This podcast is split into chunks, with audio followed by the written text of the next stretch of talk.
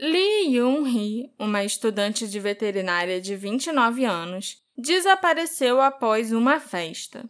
Durante a investigação, descobriu-se que uma grande quantidade de dados do seu computador foi excluída e que talvez alguém tenha tentado se livrar do corpo dela de um jeito bem macabro.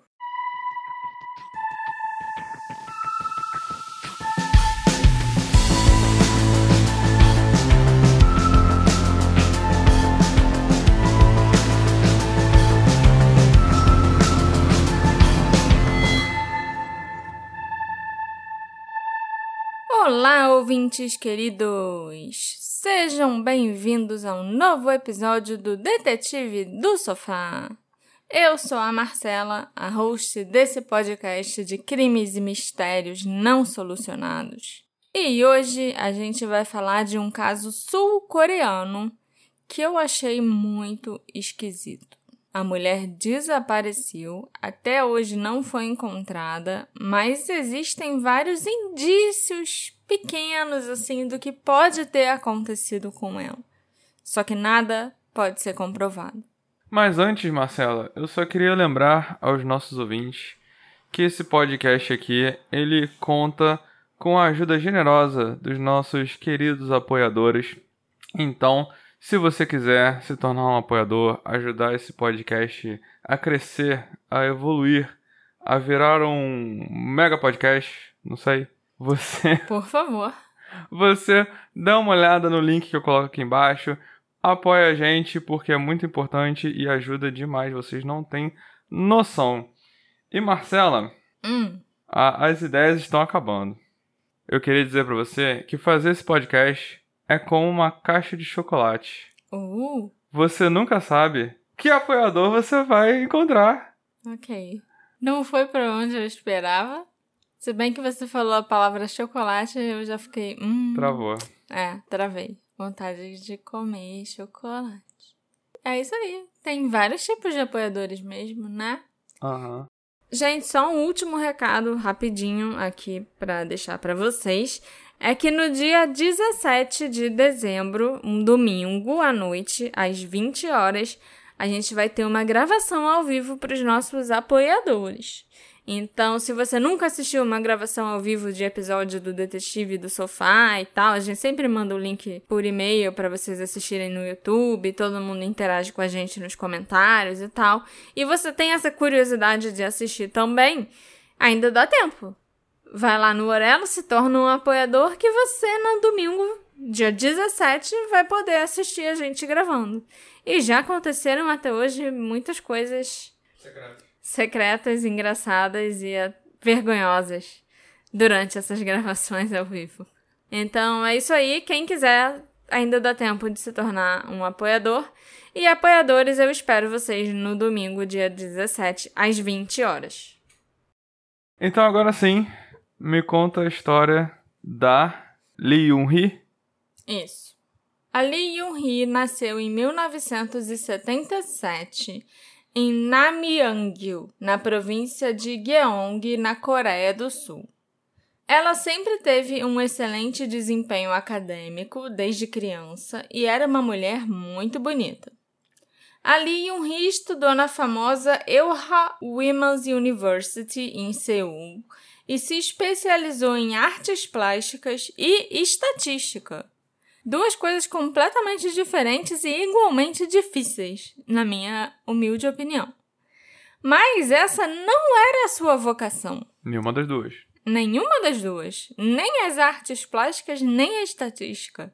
Embora já não fosse mais tão jovem, pelo menos né, para os padrões da cultura coreana, a Yoon-hee foi muito corajosa e, aos 25 anos, tomou a decisão de fazer mais uma faculdade, dessa vez de veterinária. Outra faculdade difícil pra caramba. Naquela época, os pais da Yoon-hee não concordaram com a escolha da filha. Eles achavam que ter uma carreira que ela amasse, né, trabalhar com o que ela realmente gostava, não era importante porque na idade que ela estava, 25 anos, ela devia começar a trabalhar em algum lugar de alto nível para escolher um marido e se casar. E depois do casamento, ela não iria mais trabalhar mesmo, então por que perder tempo fazendo outra faculdade? Mas a Yun-hee estava decidida e, no fim das contas, os pais acabaram concordando com a decisão dela. Então, em 2003, Lee Yun-hee foi admitida com sucesso no Departamento de Medicina Veterinária da Universidade de Chongbuk, essa universidade fica localizada em Jeonju e é uma universidade muito abrangente na Coreia do Sul que oferece todos os tipos de cursos. E ela também está classificada entre as cinco melhores universidades do país. Depois de entrar nessa universidade de prestígio, a fim de reduzir um pouco as despesas que ela teria para se manter morando ali perto da faculdade, né? A Yoon-hee passou a ser monitora ia dar aulas para outros alunos, geralmente aulas relacionadas à matemática e estatística, que era uma das primeiras formações dela. E ela também dava aula para crianças. Em 2006, a Yoon-hee estava apenas a um semestre da formatura e ela se preparava para os exames finais. No dia 2 de junho, a Yoon-hee assistiu aulas de manhã e deu as suas aulas de apoio durante a parte da tarde. Assim que terminou de trabalhar, ela começou a caminhar para casa, quando dois homens numa moto passaram por ela e puxaram sua bolsa, que continha sua carteira, seus documentos e seu celular. Parece até um assalto carioca, né? Mas foi lá na Coreia do Sul. A Yun-hee começou a correr atrás dos ladrões a pé mesmo. E nisso, dois homens que viram o que aconteceu e que estavam dirigindo uma van perguntaram se ela precisava de ajuda e se queria perseguir os ladrões com eles. Um ri entrou na van e nunca mais foi vista. Brincadeira. É porque você adora falar isso. É verdade, mas assim. Porque eu até pensei, caraca, será que faz parte do golpe, né? Roubar a mulher, aparecer com uma van e ela entra. Não. É mas brincadeira. Tá. Tá, então a história continua. Aham. Uhum. Ela entrou no carro, na van, não é? E eles foram atrás dos ladrões. Mas os ladrões acabaram dirigindo a moto por um beco e a van dos caras não conseguia entrar nesse beco para continuar a perseguição. Um dos homens então emprestou seu celular para que a Yun-hee ligasse para alguma amiga ou familiar mas ela não se lembrava do número de ninguém de cabeça. Então ela simplesmente agradeceu e foi embora andando para casa. Segundo algumas fontes que eu consultei, esses dois homens da van foram localizados muito mais tarde, no ano de 2013, e aparentemente o proprietário da van, que perseguiu os ladrões, estava preso e tinha sido condenado por estupro. Então, né, Podia ter dado muito errado essa história dela entrar na van. Mas é difícil saber se ele pode ter alguma coisa a ver com o que aconteceu com a Yun-hee posteriormente. Eu, pessoalmente, acredito que não, que ele não tinha nada a ver, ele realmente só tentou ajudar naquele dia. Talvez ele até tentasse fazer alguma coisa com ela se não tivesse outra pessoa na van com ele. Então, por volta da meia-noite, a Yun-hee chegou exausta em seu pequeno apartamento tipo estúdio, próximo à universidade e usou um bate-papo no computador para avisar a todos os seus amigos e familiares que ela tinha acabado de ser roubada e que estava sem celular. Então ninguém poderia contatá-la. Ela disse na mensagem: Só de pensar nisso me dá vontade de chorar. O mundo é tão assustador. E ela nem sabia o que estava por vir ainda. Mais tarde, o telefone da Yun-hee acabou sendo encontrado em outra universidade mas na época ninguém sabia que o celular era dela ou quem ela era, que ela tinha desaparecido, nem nada assim. E os ladrões também nunca foram pegos. No dia 5 de junho de 2006, Yoon-hee e seus colegas terminaram seu último dia de estágio do semestre, que envolveu até uma cirurgia num animal. Após essa cirurgia, a Yunri parecia deprimida e acabou chorando, dizendo que sentiu como se ela não tivesse sido útil o suficiente durante o procedimento. Seus colegas fizeram o possível para confortá-la. Inicialmente, ela nem queria comparecer a uma comemoração de fim de semestre, mas depois foi convencida a fazê-lo. Então, às 22 horas daquela noite, a comemoração começou num bar de karaokê, e a Yunhee parecia estar se divertindo. Além da Yunhee, mais de 40 alunos e um professor do Departamento de Medicina Veterinária também estiveram nessa comemoração. Na Coreia do Sul, é comum os professores levarem os alunos para beber e comemorar. Esse tipo de evento, inclusive, já tinha sido realizado antes entre os professores e a turma da Yunhee. Todo mundo nesse dia bebeu demais, segundo os relatos de quem esteve presente na comemoração.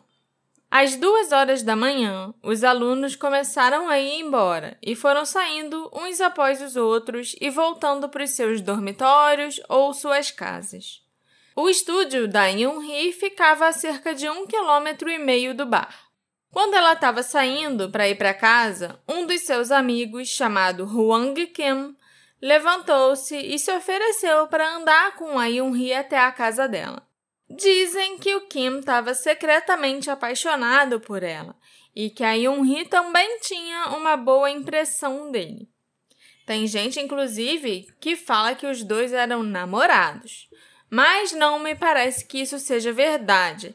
Até porque os coreanos são muito lentos, assim, né, nessas questões. Então, os dois até deviam gostar um do outro, mas no máximo deviam ter encostado as mãos, sei lá. Eu vi um reality show coreano que era. Como é que é o nome? Era Solteiros, ilhados e desesperados. Uhum. Que você pensa, pô, os solteiros estão ilhados todos juntos, só gente bonita vai ter uma pegação. Afinal, eles estão Estão desesperados. desesperados. Mas não, Não tem desespero. não tem desespero. Mal tem conversa, sabe? Entre os homens e as mulheres. E eu acho que o máximo que aconteceu foi, foi isso, um flertezinho e eles e um casal encostar as mãos e tal. Nem dar as mãos, encostar as mãos. Talvez tenha rolado um selinho também, mas em No né, pro nome do programa, você espera que tenha mais coisa, mas aí eu descobri que os coreanos realmente são assim. Uhum. Só deles encostarem as mãos, a apresentadora já ficou, meu Deus! Foi uma experiência diferente pra mim, sabe? Mas a Yoon-hee aceitou que o Kim a acompanhasse até o apartamento dela naquela noite. Os dois caminharam juntos e quando a Yoon-hee estava prestes a chegar no seu prédio, ela disse para o Kim que ali já estava bom, que ele não precisava ir com ela até a porta e podia voltar. Sentindo-se meio desconfortável, o Kim voltou para a universidade, porque ele morava em um dos dormitórios. Mas não antes de reparar que as luzes do corredor do prédio tinham se acendido depois que a Yoon-hee entrou, e que as luzes do apartamento da Yoon-hee também tinham sido ligadas depois de um tempinho. Então, ele afirma que voltou para o seu apartamento sentindo que a amiga estava segura. Ele ficou esperando ela entrar e viu isso tudo. Quando ela deu tchau pra ele, ela foi andando até o apartamento e ele ficou esperando. Aí ele viu as luzes do corredor, depois viu as luzes do apartamento dela Mas acender. do jeito que você falou, eu achei que foi mais longe do apartamento. Não, Não, mas longe. dava pra ver. Não, mas foi tipo do outro lado da rua, sabe? Uns prédiozinhos de distância. Ok. Dava pra ver e ele ficou ali esperando pra ver se ela ia realmente, né, se ia entrar, se ia acender a luz, se ia estar tudo bem. E aí quando ele viu as luzes se acenderem, ele ficou mais aliviado e foi embora. Como o dia seguinte, 6 de junho, era feriado na Coreia do Sul, o Memorial Day, ninguém suspeitou que a Yoon-hee não estivesse em lugar nenhum, ou melhor, que ela tivesse desaparecida. Só no dia 7 de junho é que as pessoas começaram a notar que ela não compareceu às aulas naquele dia. Mas como o ano letivo, o semestre, né, estava quase no fim e não era incomum que os alunos faltassem às aulas para se concentrarem nos estudos para as provas principais, os colegas não ficaram muito preocupados. Mas aí, no dia 8 de junho, a Yoon-hee faltou mais uma vez às aulas e não contatou nenhum dos amigos com quem ela havia feito planos de estudar.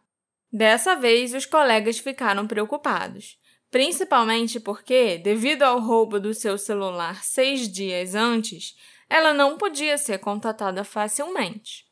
Então, quatro dos seus colegas decidiram ir até o apartamento dela para ver como ela estava. Eles chegaram lá, tocaram a campainha, mas ninguém atendeu. E eles só ouviram os latidos dos cachorros da Yunhee vindo lá de dentro. Como a porta estava trancada e ela era protegida por uma dessas fechaduras, né, com senha, fechadura eletrônica e tal, eles não conseguiram abri-la. Os amigos então ligaram para a irmã da Yunhee, que lhes disse que ela não havia entrado em contato com a família nem tinha retornado para sua cidade natal. Isso foi o suficiente para que os seus colegas finalmente chamassem a polícia. A polícia chegou no prédio com alguns bombeiros e paramédicos e os bombeiros arrombaram a porta para a polícia entrar no apartamento. Ao entrar, a polícia foi imediatamente atingida por um cheiro desagradável e descobriram que o odor era de urina e fezes dos cachorros. Eles também encontraram os dois cães da Yunhee deitados no chão, enfraquecidos de fome e sede. O estado do apartamento estava bagunçado e meio caótico, com vários pedaços de papel e roupas espalhadas por todo lugar, consequência dos cachorros procurando comida pela casa. A polícia também encontrou um buquê de flores secas que ficava pendurado na parede, caído no chão. E isso aí já é mais estranho, porque esse buquê que estava emoldurado ficava bem no alto da parede. Então, isso já não podia ser culpa dos cães, entendeu? Uhum. A polícia inicialmente não achou o caso suspeito e disse para os colegas que a Yunhee provavelmente saiu sozinha para se divertir. Como tudo que faltava era sua bolsa, os sapatos e algumas roupas, e não havia nenhum sinal de entrada forçada, exceto por uma janela aberta, a polícia concluiu que a Yunhee voltaria em breve. Dois dos quatro colegas acompanharam a polícia até a delegacia para fazer um boletim de ocorrência, enquanto os outros dois, o Huang Kim e uma outra colega de classe que apenas foi identificada como A, né, a primeira letra do nome dela, eles dois ficaram para trás e começaram a limpar o apartamento, porque eles não sentiram necessidade de preservá-lo depois que a polícia decidiu que nenhum crime tinha acontecido. E o apartamento estava bem fedorento, os cachorros tinham feito muita bagunça, sabe? Anos depois, o Kim e a A explicaram o motivo de terem feito isso. A disse que a polícia não considerou o caso suspeito e não lhes disse para não limparem o apartamento. Eles também queriam fazer a limpeza pelo bem dos pais da Yunhee, que viriam mais tarde, e não queriam que eles se sentissem surpresos ou enojados com o estado do apartamento. Eles então limparam o chão, colocaram todos os papéis descartados e rasgados e tal num saco de lixo que jogaram fora e colocaram as roupas e o cobertor encharcados de urina dos cães na máquina de lavar. Assim que eles terminaram, os dois colegas que foram à delegacia voltaram e os quatro saíram juntos do apartamento. A e Kim também não foram os únicos a se livrarem de algumas evidências. A irmã da Yun-hee, mais tarde, chegou ao apartamento e ela encontrou uma bituca de cigarro que o Kim e a A provavelmente tinham deixado passar e não jogaram fora. Preocupada com a possibilidade dos pais encontrarem aquela bituca de cigarro e ficarem chateados com a Yun-hee achando que ela estava fumando, a irmã se desfez da bituca para proteger a Yunhee. De acordo com os colegas de classe, aquela bituca no apartamento não era muito suspeita, porque a Yunhee de fato costumava fumar. E embora ela tivesse oficialmente parado, a Yunhee ainda fumava ocasionalmente enquanto estava sob estresse. E ela estava em época de prova, de estágio e final de semestre. Tinha acabado de ser roubado? Pois é, então acho que isso é pode ser considerado motivo para estresse, né? Hey. Você se interessa por crimes reais, serial killers, coisas macabras e tem um senso de humor um tanto quanto sórdido? Se sim, você não está sozinho. Se você precisa de um lugar recheado de pessoas como você, venha conhecer o podcast Pátria Amada Criminal. Todas as semanas tentamos entender o pior da humanidade. Nesse processo a gente ri, chora, fica brava, fofoca, porque afinal de contas é assim que a gente fala quando está entre amigos. Suas novas melhores amigas trevosas estão aqui no Pátria Amada Criminal. No dia 10 de junho, a polícia reavaliou sua conclusão inicial e considerou o desaparecimento da Lee Yun-hee suspeito. Eles voltaram às pressas para o apartamento dela. Mas, como vocês já sabem, devido às ações de todos que estiveram lá desde que a polícia chegou e não fez nada, o local já tinha sido limpo. Não havia impressões digitais, DNA, pegadas, sangue ou qualquer outra coisa do tipo que pudesse ser recuperada. Então a polícia teve que investigar de uma maneira diferente. Como as paredes do estúdio eram finas, né, tipo drywall, e não tinham isolamento acústico, outros inquilinos, outros moradores do prédio, poderiam ter ouvido algo. A polícia então questionou os vizinhos da Yunhee, mas nenhum deles relatou ter ouvido algo suspeito. Na verdade, a grande maioria dos vizinhos se recusou a falar com a polícia, mas os poucos que concordaram em falar disseram que não tinham escutado nada. O depoimento mais importante foi de uma vizinha que relatou ter sido seguida por um jovem nos dias anteriores ao desaparecimento da Yunhee. Ela disse que alguém tentou segui-la até a porta da frente do prédio, mas ela se virou e gritou, começou a fazer um escândalo, mandando o homem sair de perto dela, o que imediatamente resultou na fuga do rapaz. Alguns dias depois, ela estava tentando preparar o jantar, mas descobriu que o gás estava fechado. E o registro de gás do prédio ficava do lado de fora. Peraí, eu não entendi a história do gás alguém estranho pode ter ido lá e fechado o gás do prédio inteiro, porque era o registro de gás do prédio. Uhum. Então, nenhum dos moradores tinha feito aquilo. Ela achava que devia ter sido esse rapaz que ficou chateado porque. Foi no mesmo dia? Foi no dia seguinte, sabe? Uhum. Que ficou chateado porque ela botou ele para correr, entendeu? Porque ela não era coreana típica, quietinha e tal. Ela fez um escândalo e armou um barraco. Entendi. Então ela temia que pudesse ter sido a vítima inicial daquele homem e que depois que ela o assustou, ele tivesse ido atrás da Yun-hee. A polícia, com base nesse testemunho, investigou o maior número possível de criminosos sexuais registrados nas proximidades, mas nenhum se revelou um suspeito viável. Várias seringas e ampolas de cetamina, um anestésico usado para preparar animais para cirurgias, foram encontrados na casa da Yun-hee. A cetamina é uma droga usada como anestésico para dormir e ela foi designada como narcótico na Coreia do Sul desde fevereiro de 2006. Embora possa ser utilizada em cursos de veterinária, a sua exportação e a sua compra é rigorosamente controlada. Mas por que Yunhee teria essa droga em casa? Né? E teria seringas usadas, assim, em casa, sabe? Isso é estranho. E isso foi encontrado no armário do banheiro dela. O único outro detalhe suspeito no apartamento da Yunhee era a falta de uma mesa de centro. Isso só foi visto como estranho devido ao quanto ela gostava daquela mesinha. A Yun-hee usava a mesa de centro para jantar e também a levava para o lado da sua cama para servir de mesa de cabeceira. E ela continuou a usá-la mesmo depois que as pernas começaram a se soltar e a ficarem meio bambas.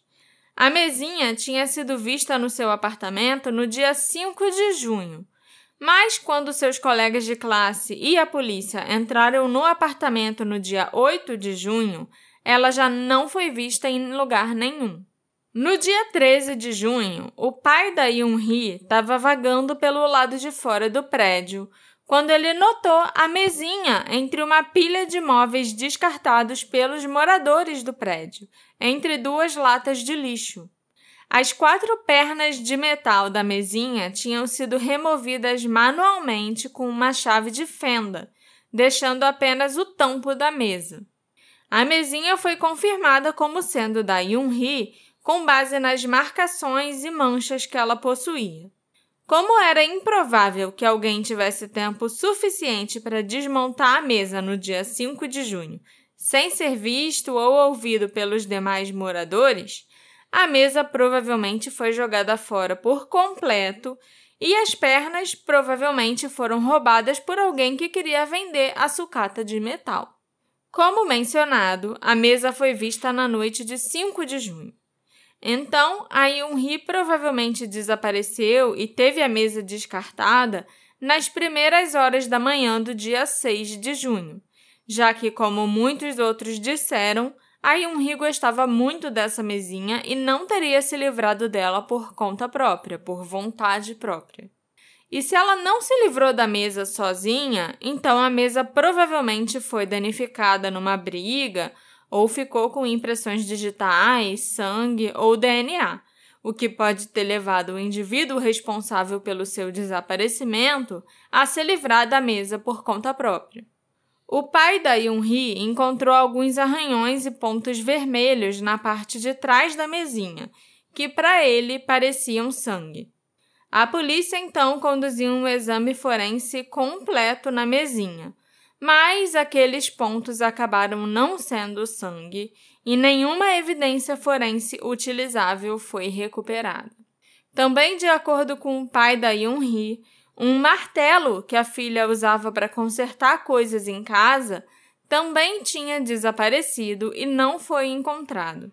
Embora nenhum dos colegas da Yun-hee nunca tivesse visto aquele martelo, o seu pai já o tinha visto várias vezes antes e acreditava que ele devia ser a arma do crime e que foi levado pelo assassino. Segundo seus colegas de classe, a Yun-hee tinha o hábito de fazer anotações meticulosas, registrando os compromissos e acontecimentos diários e materiais de estudo num caderninho que guardava na sua bolsa. Como a bolsa dela foi roubada pelos dois caras na moto, a Yun-hee precisou adquirir uma nova bolsa e precisou também de um novo caderninho. E a Yun-hee continuou documentando tudo no seu novo caderno durante os próximos dois dias, antes dela desaparecer.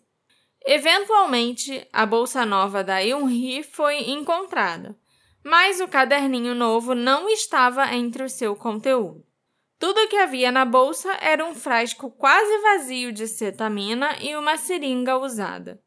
O caderninho novo acabou sendo encontrado no dia 11 de junho, ao lado de um computador na sala de cirurgia veterinária, e ele estava meio que escondido por alguns fios e cabos. Ele devia estar tá lá há cerca de uma semana, mas ninguém prestou atenção nele até saberem que o caderninho da Yunhee estava desaparecido. Infelizmente, não havia nada de importante escrito lá. Talvez porque ela só tinha aquele caderninho há dois dias, né? Como estudante de graduação, a Yunhee geralmente praticava suas cirurgias num andar completamente diferente daquele onde o seu caderno foi encontrado. Então era bem estranho que ele tivesse ido parar lá. Embora isso tenha sido inicialmente visto como suspeito e talvez o resultado do assassino tê-lo deixado ali para confundir a polícia, no fim das contas, os investigadores decidiram que a Yun-hee simplesmente devia ter esquecido o caderninho ali. Ela sempre o carregava consigo caso surgisse alguma coisa importante para anotar. E a última coisa que ela havia escrito era sobre a cirurgia da qual tinha participado e tudo que ela tinha observado naquele procedimento. No quarto da Yun-hee, no apartamento dela, havia um computador desktop. E a polícia descobriu que no dia 6 de junho, às 2h59 da manhã, alguém ligou o computador e entrou no site Naver, que, pelo que eu entendi, é tipo um Google coreano. Uma vez logado, quem estava usando o computador pesquisou palavras como assédio sexual e 112, que é o número de emergência da Coreia, tipo o 190 da Coreia do Sul. Se fosse a Yun-hee logada no computador que tivesse procurando o 112, provavelmente ela devia estar tá tentando encontrar uma forma de falar com a emergência do país e pedir ajuda pela internet, já que ela estava sem telefone para fazer uma ligação para aquele número. A polícia pediu a um especialista em informática que analisasse o computador da Yun-hee. Embora essa navegação com a pesquisa desses dois termos tenha durado apenas 3 minutos, terminando às 3 e 2 da manhã, o computador só foi desligado manualmente às 4 e 21 da manhã. E isso também foi visto como estranho, já que a Yun-hee tinha o hábito de manter o computador ligado às vezes o dia todo, mesmo que ela não o usasse. E ela quase nunca o desligava, só deixava hibernar coisa que eu também faço com o meu notebook. Esse hábito foi confirmado pelo especialista em informática através dos registros do computador. Outra coisa estranha foi descoberta pelo especialista. No dia 8 de junho, às 14h15, alguém havia acessado o computador antes da família da Yunhee chegar no apartamento e não o desligou até às 17h21. Durante essas três horas, quem estava no computador excluiu todo o histórico do navegador, desde as 10h48 da manhã do dia 4 de junho até as 15 horas e 4 minutos do dia 8 de junho. O software usado para excluir o histórico foi o IE History View, que era relativamente desconhecido na Coreia do Sul o que significa que o culpado provavelmente tinha conhecimento de informática e coisas assim. Tem gente que pensa que a pessoa que pesquisou assédio sexual e 112 o fez para enganar a polícia. Mas isso foi considerado improvável em favor da crença de que a Yun-hee deve ter sido interrompida enquanto ela mesma fazia a busca. Ela provavelmente foi agredida ou molestada durante ou após a comemoração e voltou para casa para ver se poderia de alguma forma denunciar o fato à polícia sem telefone. Mas é bem estranho que a polícia tenha conseguido descobrir que ela pesquisou isso no, na madrugada do dia 6 de junho, quando alguém no dia 8 foi lá e limpou o histórico dela desde o dia 4. Uhum. Sabe? Tava pensando nisso também. Pois é. É meio esquisito. Tipo, a pessoa que limpou, limpou, mas não limpou direito? Ou então a pessoa quis deixar aquilo de propósito, sabe? Aquela busca de propósito, aquele horário de propósito, sem limpar. Uhum. Sei lá. A Yun-hee também usava frequentemente o site de bate-papo chamado Nate On para conversar online com seus amigos, colegas de classe e familiares. Na verdade, foi até através do Nate On que ela informou a sua família sobre o roubo da bolsa e do celular. Quando a polícia e o especialista em informática acessaram sua conta, descobriram que todos os registros de bate-papo após o dia 4 de junho também haviam sido excluídos. A polícia formou uma força-tarefa dedicada ao desaparecimento da Yun-hee e verificou os álibis de todas as 40 pessoas que compareceram naquela festa do dia 5 de junho, bem como de outros professores e alunos do departamento de veterinária. 22 pessoas, incluindo o Huang Kim, também foram submetidas a testes de polígrafo, mas aparentemente todo mundo passou no teste e parecia não haver falhas em nenhum dos seus álibis. Como que o Juan Kim tinha álibi? Se a história dele é que ele levou ela para lá. Não faço ideia, mas foi isso que a polícia disse. Ok. Entendeu? É. Eu não acho que ele tinha álibi. Eu vou falar mais do que mais pra frente. Uhum. E a gente vai ver que álibi, álibi mesmo ele não tinha, não, sabe? Mas a, a polícia o descartou. Ok. Né? A polícia também mobilizou 15 mil pessoas, entre policiais, bombeiros e voluntários. Eles usaram cães farejadores para tentar rastrear o cheiro da Yunhee e vasculharam áreas nas montanhas próximas, nos bairros próximos, no campus da universidade, em casas vazias, prédios abandonados e aterros, mas nenhum vestígio dela foi encontrado. A polícia também imprimiu 30 mil panfletos e faixas, instando aqueles que tivessem informações sobre seu paradeiro a se manifestarem, e os afixou por toda a cidade, mas nenhuma pista surgiu. No dia 10 de junho, alguém tentou acessar um site de música usando a conta da Yunhee. A polícia rastreou o endereço IP até um hotel de Seul e verificou as imagens das câmeras de segurança do estabelecimento em busca de alguém suspeito. Mas nenhum conhecido da Yunhee ou pessoa suspeita foi identificado. Muito menos a Yunhee. Muito menos a Yunhee, com certeza. Enquanto a polícia vasculhava a região onde a Yunhee morava, eles notaram outro apartamento do outro lado da rua do prédio da Yunhee. Devido à posição do apartamento dela em relação a esse outro apartamento, qualquer pessoa que morasse naquele local específico teria uma visão clara do quarto da Yunhee através da janela e poderia espiar tudo o que tivesse acontecendo dentro do quarto. A polícia, por palpite, decidiu então investigar esse apartamento do outro lado da rua. O apartamento em questão estava supostamente vazio, mas no interior dele a polícia encontrou alguns sinais de presença de uma pessoa, como lenços de papel descartados e maços de cigarros vazios. Infelizmente, nenhuma bituca de cigarro foi deixada para trás para que testes de DNA fossem feitos. E nenhum dos lenços de papel também continha algum tipo de DNA. Nenhuma testemunha foi capaz de denunciar a entrada de alguém naquele local. Mas eu realmente acredito que podia ter alguém usando aquele apartamento vazio, né? Seja para morar, para dormir, alguma coisa assim e que essa pessoa estava espiando a Yun-hee do outro lado da rua. Parecia não haver vestígio da Yun-hee em lugar nenhum, e o motivo para isso pode ser bem horrível. O departamento veterinário coleta regularmente carcaças de animais para fins anatômicos. E depois que essas carcaças são usadas em aulas, elas são coletadas por uma empresa de coleta de lixo hospitalar e enviadas para um incinerador. As cinzas, então, se tornam resíduos hospitalares e são descartadas por uma empresa apropriada.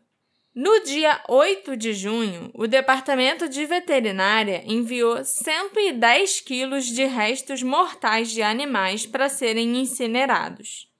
A empresa da coleta de lixo mencionou que os hospitais e faculdades de veterinária são os responsáveis por acondicionar e lacrar adequadamente os restos dos animais com fita adesiva e que eles não abrem as embalagens, eles apenas as colocam lá dentro do incinerador. E 110 quilos de carcaça era muito incomum para aquela universidade. O peso só costumava ser tão alto assim, né, cerca de 110 quilos, quando se tratava de um animal de grande porte, como uma vaca, por exemplo. Mas, de acordo com os registros da universidade, nenhuma vaca ou animal de grande porte tinha sido utilizado em aulas recentemente.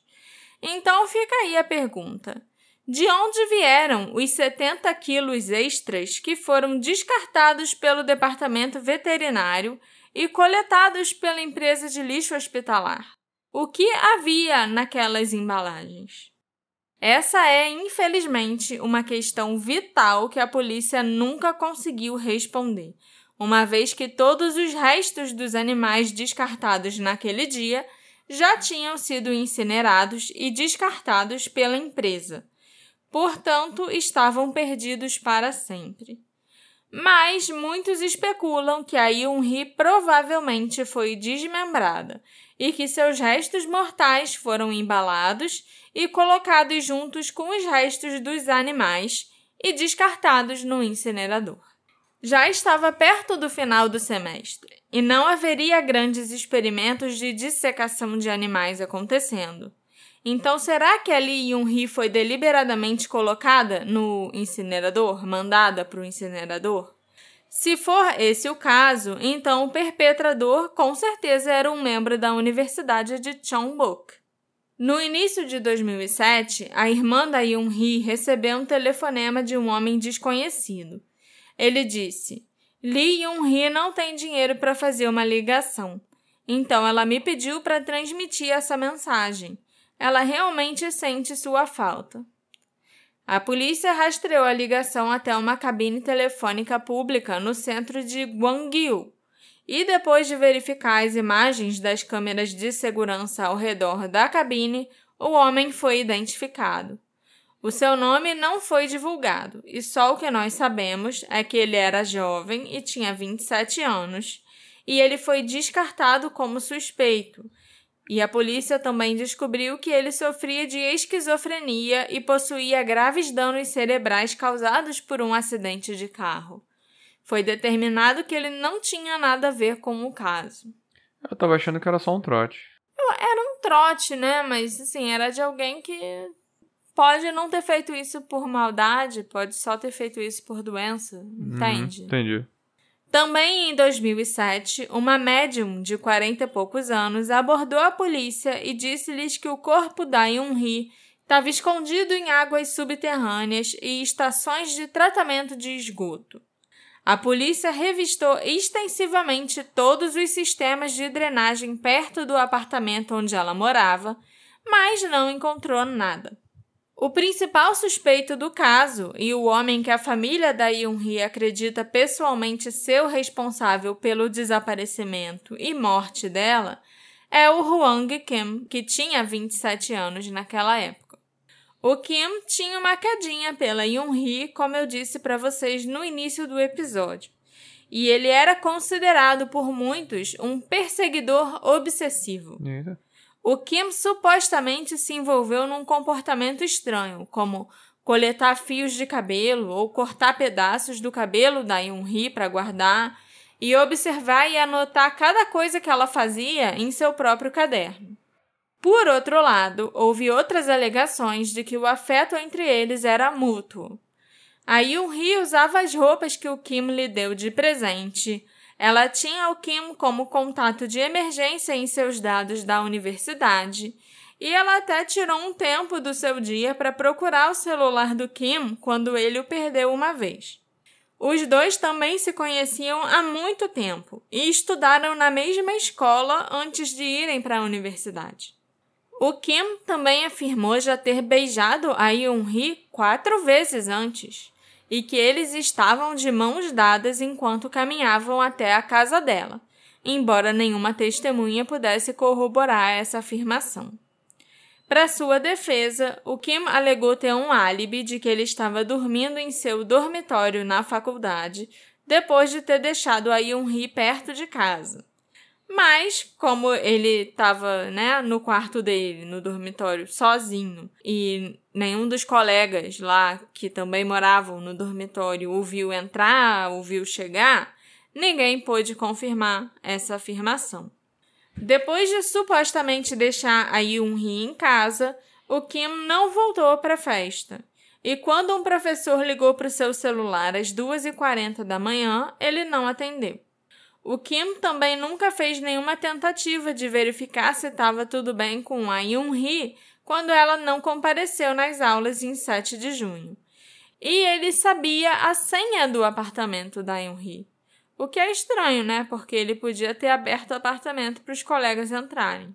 Era isso que eu pensei agora. Mas eu acho que isso também tem a ver com a cultura coreana, de você não simplesmente entrar na casa dos outros, sabe? Ele tinha senha para qualquer emergência, se ela ligasse para ele, precisasse que ele fosse lá por algum motivo.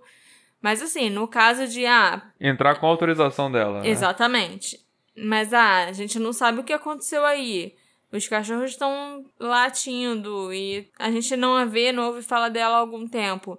É melhor eu botar a senha, a gente entrar por conta própria ou a gente chamar a polícia? E não entrar antes da polícia? Então, assim, eu entendo o lado dele. Eu entendo, mas eu fico muito na dúvida, porque eu não consegui acreditar muito na história de que Ah, a gente já se beijou quatro vezes, a gente tava de mãos dadas, não sei o que, não sei o que lá. Eu não consigo acreditar muito se foi isso, por que ela não foi com ele até a porta? Sim, é, eu também fico com essa dúvida. Sabe? Era uma questão de, sei lá, me- meus vizinhos não podem ver.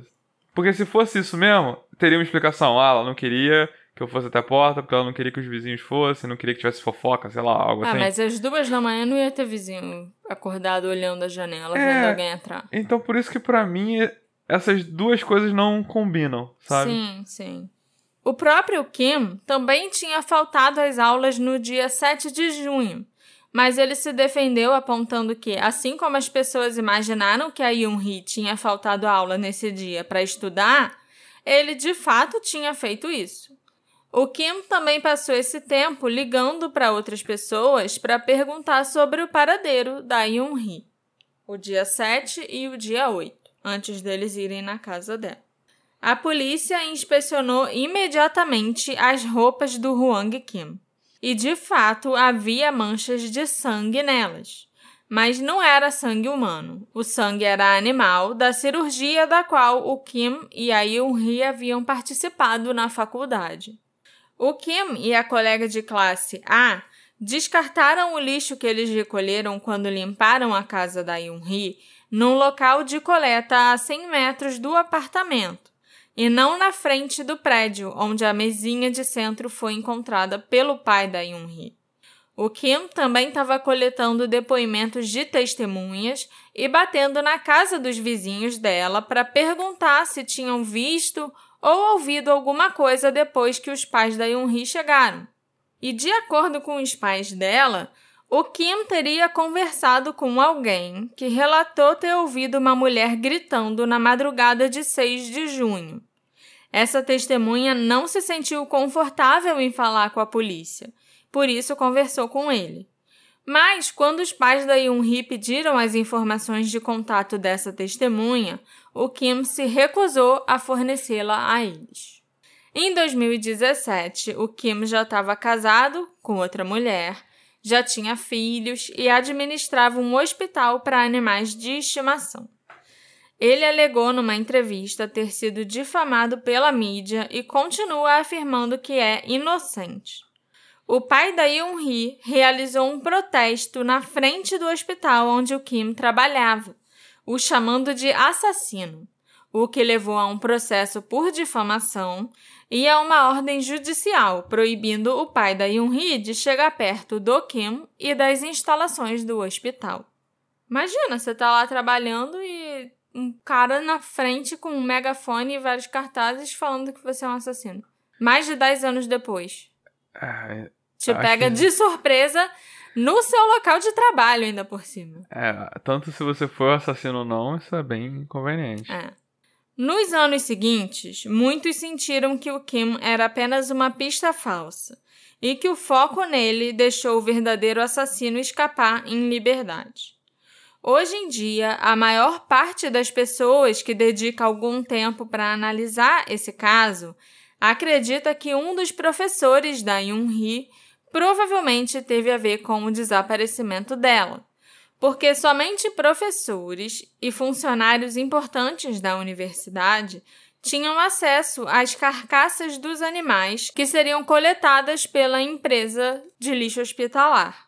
Os alunos não podiam simplesmente visitar aquele local quando quisessem, os alunos não tinham acesso a esse local. Isso também explicaria como ninguém que trabalhava no local, na função de lidar com os restos dos animais, não teria percebido o peso extra. Isso só foi descoberto muito tempo depois, quando alguém estava examinando os registros no computador. Algum funcionário estava lá examinando tudo que foi mandado para a empresa de lixo hospitalar para ser recolhido e notou que no dia 8 de junho foram 110 quilos. E era uma discrepância muito grande em relação a todos os outros dias, entendeu? Mas aí já tinha se passado quase um mês. A Yoon-hee também era próxima dos seus professores e passava muito tempo com eles. Inclusive, ela dava até aula de matemática para os filhos pequenos de alguns professores. Na noite da comemoração, no dia 5 de junho, o professor que estava festejando com os alunos se sentou ao lado da Yoon-hee e ela rapidamente pediu ao amigo Kim para trocar de lugar com ela porque ela não queria sentar ao lado desse professor. Esse professor também foi inconsistente quando questionado pela polícia. Ele alegou ter chegado em casa às duas da manhã mas mudou apressadamente sua declaração para dizer que chegou em casa às duas e meia. Tem quem pense que o professor pode ter usado a sua posição de poder e autoridade para molestar a Yun-hee e mais tarde a matou para impedir que o escândalo se tornasse de conhecimento público. Muitos usuários da internet coreanos até tentaram consultar os registros de emprego da universidade para encontrar o nome desse professor e apontar como culpado ou como suspeito. Mas o nome dele nunca foi revelado pela polícia, nem por outras pessoas ligadas ao caso, e essa tática né, de olhar no site da faculdade não adiantou de nada, porque tem muitos professores que lecionam e que já passaram pela universidade naquela época, né? Mas assim, eu tendo mais a acreditar que foi o professor do que o Kim. Porque o professor teria acesso muito fácil a esse né, lugar onde eles embalavam as carcaças dos animais e tal. E para ele seria muito fácil misturar os restos mortais humanos com os dos animais e lacrar tudo e só mandar para fora dali para ser incinerado.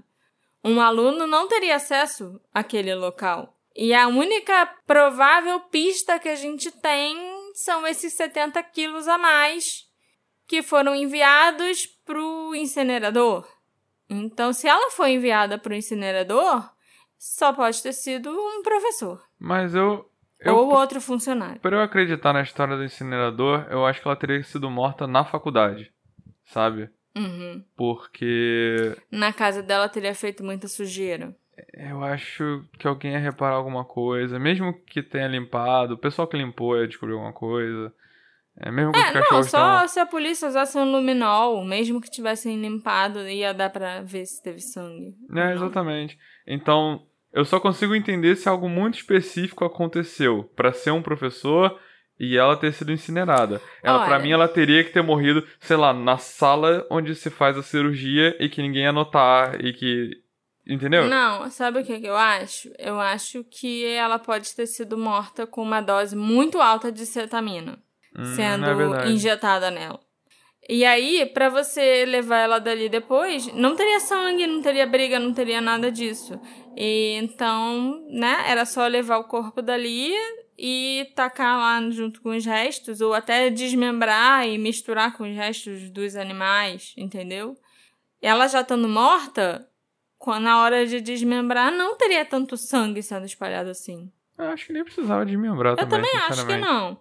A teoria das pessoas é que ela foi desmembrada, mas eu não precisava ter sido desmembrada para ser enfiada junto com a carcaça dos animais, com o lixo hospitalar, sabe? Uhum. E se ela fosse morta de algum jeito que não fizesse sujeira, a gente sabe que tinha acetamina na casa dela, a gente sabe que tinham seringas na casa dela. Então, seria muito fácil você se livrar de um corpo assim. Verdade. Nem sempre mortes fazem lambança, amor. Em 2009, um estuprador de 30 anos, chamado Kim Mo, foi preso, fazendo o distrito de Jeonju temer de medo. Ele era um criminoso horrível que abusou sexualmente de 26 mulheres e crianças em 20 ocasiões entre agosto de 2001 e março de 2009. O que é questionável é o padrão da criminalidade do Kimmel. Desde junho de 2006, depois que a Yoon-hee desapareceu, o estuprador não cometeu crimes por vários meses.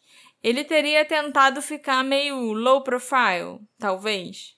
Ainda mais suspeito é que quando a polícia interrogou esse homem e o perguntou sobre o caso da Yoon-hee, ele de repente pulou da janela do prédio da delegacia e tentou se matar. Caraca.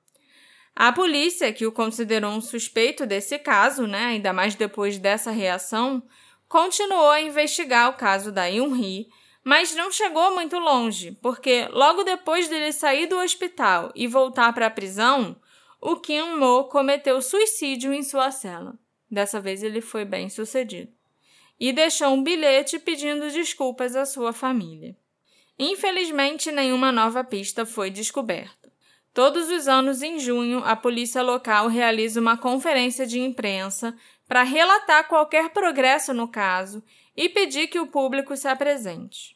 A família da Yun-hee também vendeu todos os seus pertences e juntou o máximo de dinheiro que pôde para oferecer uma recompensa de 100 milhões de won para quem tivesse informações sobre o desaparecimento dela. Em 2019, o caso foi apresentado no programa de TV coreano Unanswered Questions I Want to Know.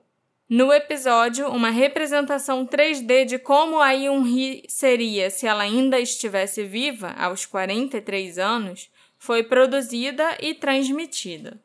Devido a uma lei coreana chamada Lei Taewan, que aboliu o Estatuto de Limitações para todos os assassinatos ocorridos em ou após 31 de julho de 2000, o caso da Yoon-hee permanece aberto até hoje e ainda está sendo investigado ativamente por uma unidade de casos arquivados. É, estatuto de limitação é o que a gente chama de prescrição aqui, né? É, então os assassinatos que foram cometidos após essa data, de 31 de julho de 2000, nunca vão prescrever tudo se alinha para sugerir que alguém que a Yun-hee tinha medo a acompanhou ou a seguiu desde o bar onde a comemoração estava acontecendo até a sua casa e a atacou e matou.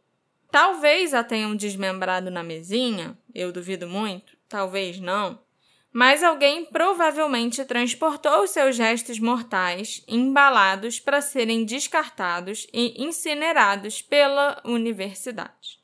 Essa pessoa voltou ao apartamento alguns dias depois para apagar evidências do computador. Mas isso sobre apagar evidências, eu fico pensando se não pode ter sido talvez a irmã dela. A irmã que se livrou da bituca de cigarro, né? Talvez a irmã achasse que podia ter alguma coisa vergonhosa no computador que ela não queria que os pais soubessem ou vissem. Uhum. Ou alguma coisa vergonhosa nos bate-papos, sabe? Uhum. Mas por que ela apagaria só do dia 4 de junho em diante? Sabe? Por que não apagar tudo? Tudo. Isso é estranho. O Hwang Kim é a única pessoa que nós sabemos que esteve ou poderia ter estado presente nesses três locais durante os períodos relevantes. O apartamento da Yoon-hee depois da festa, a universidade por volta do dia 7, dia 8 de junho, e em seguida o apartamento da Yoon-hee novamente no dia 8. Eu acho que os acontecimentos do dia 8 e o fato dela provavelmente ter ido parar no incinerador excluem a possibilidade do crime ter sido cometido por um assassino aleatório, tipo o cara que cometeu suicídio na prisão. A única pessoa que preenche todos os requisitos seria o Huang Kim. Ele sabia a senha do apartamento dela, o que explicaria o fato de que não houve entrada forçada. Ele também teria acesso fácil ao computador e era o único que sabia a senha para voltar e excluir o histórico do navegador. Outra coisa que eu achei esquisita nessa história toda é que, aparentemente, o professor teria ligado para o Huang Kim às 2h40 da manhã e o Kim não atendeu. Mas por que o professor ligou para ele a essa hora? Será que era só para saber se ele ia voltar para a festa? Ou será que os dois estavam envolvidos e talvez até cometeram um crime juntos? Ou um ajudou o outro a encobrir o crime que tinha cometido? O professor com certeza estava acordado às 2h40 da manhã. Ele diz que ele já estava em casa. Se ele já estava em casa às 2h40, que ele diz que chegou em casa às 2h30, então por que, que ele estava ligando para o aluno? Isso é muito esquisito para mim. Eu desconfio muito desse professor. Se a Yun-hee não conhecia o assassino, então por que se preocupar em remover o seu corpo do apartamento ou usar o seu computador? O assassino só fugiria e nunca mais olharia para trás. No entanto, se o assassino estiver muito familiarizado com o apartamento e com os cães da Yun-hee, Então ele não teria problemas em visitar o apartamento várias vezes para limpar o local, remover o corpo, usar o computador, etc. O dia 6 de junho foi um feriado. Isso significa que não haveria aulas e teria menos suspeitas se alguém aparecesse no incinerador. E também daria uma oportunidade perfeita para acessar o local com presumivelmente menos segurança, sem professores, funcionários ou alunos fuçando por perto.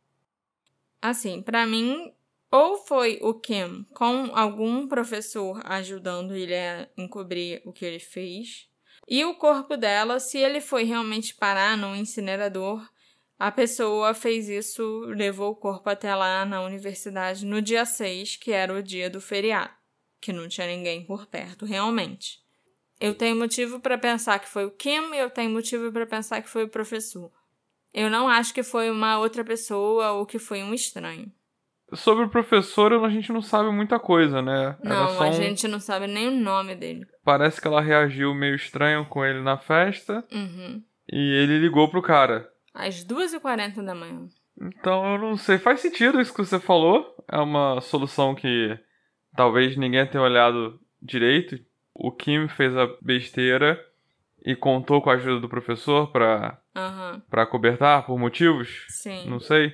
Sei lá, mas é meio Será esquisito. que o professor só ligou pro Kim às 2h40 da manhã pra tentar descobrir se ele tava no apartamento da Yun-Hee ou se ele tinha ido pra casa? Pra ver se, tentar saber se a Yun-Hee tava sozinha a... em casa ah, pra tá. ele poder atacar? Entendeu? Não sei. É, é, por outro lado faz sentido também. Esse episódio foi feito graças à colaboração da nossa querida apoiadora Agatha Almeida. Uhul! Muito obrigada, Agatha, pelo seu apoio, por acompanhar esse podcast, por gostar tanto da gente assim. E eu espero que você tenha gostado desse episódio sobre a Yoon Lee.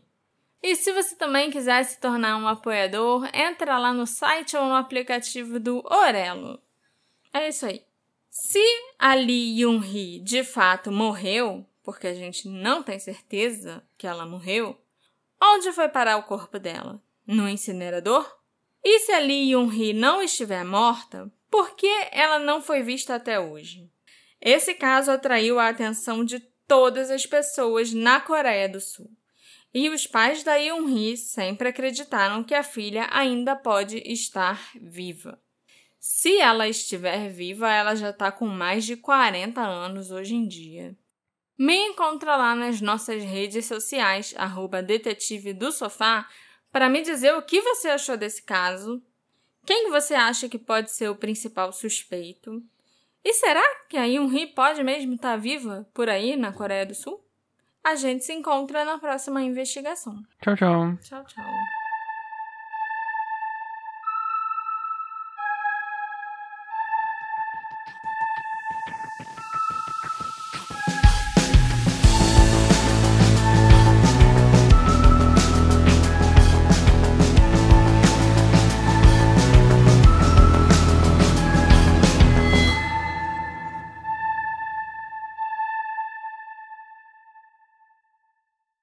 Hey, você se interessa por crimes reais, serial killers, coisas macabras e tem um senso de humor um tanto quanto sórdido? Se sim, você não está sozinho. Se você precisa de um lugar recheado de pessoas como você, venha conhecer o podcast Pátria Amada Criminal. Todas as semanas tentamos entender o pior da humanidade. Nesse processo a gente ri, chora, fica brava, fofoca, porque afinal de contas é assim que a gente fala quando está entre amigos. Suas novas melhores amigas trevosas estão aqui no Pátria Amada Criminal.